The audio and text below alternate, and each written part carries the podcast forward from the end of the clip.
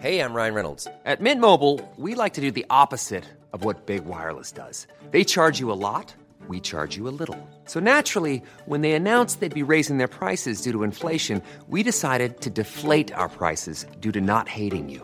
That's right. We're cutting the price of Mint Unlimited from $30 a month to just $15 a month. Give it a try at mintmobile.com slash switch. $45 upfront for three months plus taxes and fees. Promo rate for new customers for limited time. Unlimited more than 40 gigabytes per month. Slows. Full terms at mintmobile.com.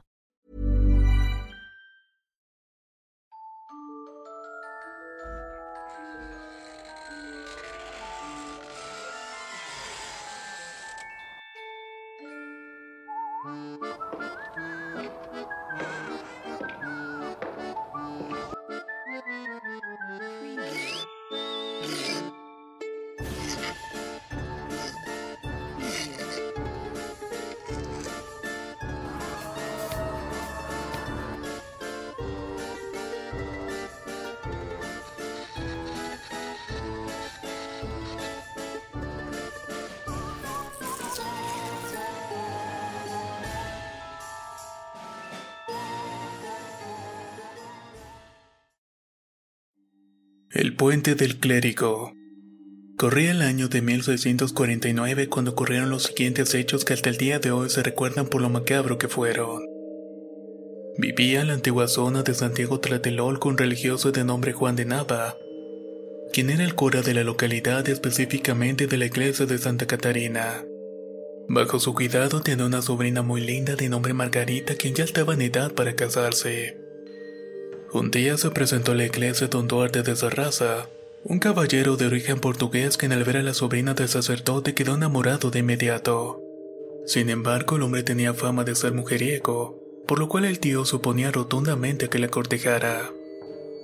Margarita era huérfana de padre y madre y por ende quedó al cuidado de su familiar más cercano. Pero gracias a que su padre fue caballero tenía acceso a las fiestas que tenían lugar en el virreinato, así que era muy frecuente sus encuentros con don Duarte. Él te aprovechaba cada momento con ella para enamorarla, cosa que no era nada difícil. Pues la muchacha estaba cada vez más convencida de que este hombre sería con quien quería pasar el resto de su vida. El único inconveniente que tenía la joven pareja era que el tío de la chica estaba muy reaciente a que se comprometieran ambos. Él no quería que su sobrina sufriera por culpa de un mal hombre, que lo más seguro es que le iban a catusar para irse con él y luego le haría vivir penurias, ya que sabía exactamente la clase de patán que era ese hombre. El problema para el religioso era hacérselo entender a su inmadura pariente. Por su parte, los jóvenes mantuvieron su amorío intacto, pero esto siempre a escondidas del sacerdote. Un buen día, el tío de la joven se enteró en lo que andaba hecha y fue a la casa de Duarte para hablar de manera violenta, y de esta manera prohibirle que continuara con la relación. Incluso amenazó con excomulgarlo y exiliarlo del poblado, pues era el religioso con más influencia en la zona. Sin embargo, esto no le intimidaba en lo más mínimo al portugués, pues él era un hombre de armas y no le tembló el pulso para amenazar de vuelta con mucha altanería al sacerdote. Le dijo que si seguía metiéndose entre ellos lo iba a desaparecer, y que estaba hablando 100% en serio. El cura hizo caso omiso de las palabras y lo reprendió prohibiéndole la entrada al templo, así como su casa y volver a ver a Margarita.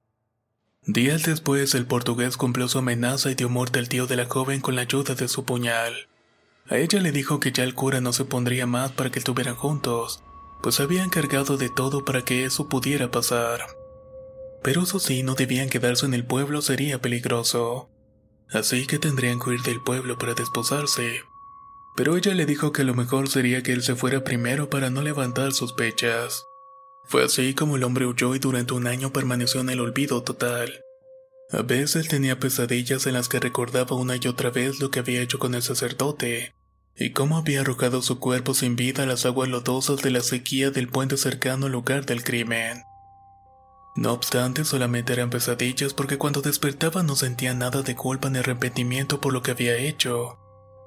Días después de cumplirse el año de autoexilio, el portugués decidió que ya era momento de ir por Margarita. Le iba a decir que huyera con él porque ya no había nada ni nadie que se los impidiera. Con eso en mente esperó que fuera de noche para viajar a donde ella estaba, pues nadie podría verlo empezarían a atar cabos. Sin embargo, no pudo cruzar el puente ni llegar a su destino. Alguien lo atacó y lo terminó ahorcando con sus manos hasta asfixiarle. A la mañana siguiente encontraron el cadáver del caballero con el rostro desfigurado. Alrededor de su cuello tenía las manos huesudas de un esqueleto con sotana, que en cuyo cráneo tenía incrustado un puñal con el escudo de la casa Sarraza en su pomo. Era claro que el cura había salido de su húmeda y lodosa tumba para vengarse de su asesino, y finalmente impedir que se acercara a su sobrina. Gracias a esta leyenda, el puente sin nombre y la calle que se formó con él al pasar de los años se le conoció como la calle del puente del clérigo. Aunque hoy por hoy es conocida como séptima y octava de Allende.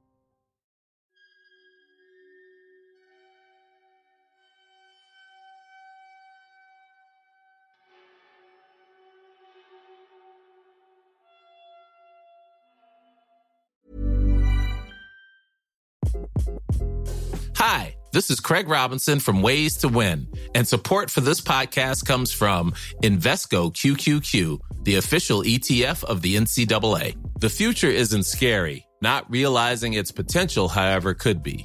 Just like on the recruiting trail, I've seen potential come in many forms as a coach. Learn more at Invesco.com slash QQQ. Let's rethink possibility. Invesco Distributors, Inc. Hey, folks, I'm Mark Marin from the WTF Podcast, and this episode is brought to you by Kleenex Ultra Soft Tissues, your ally to help tackle your allergy symptoms this season. I love the change of seasons, but nobody loves pollen and all those other things floating in the air that make you sneeze during this nice weather. Kleenex Ultra Soft Tissues are hypoallergenic and allergist approved, so fight back against watery eyes and runny noses without worrying about irritating your skin. For this allergy season, grab Kleenex and face allergies head on.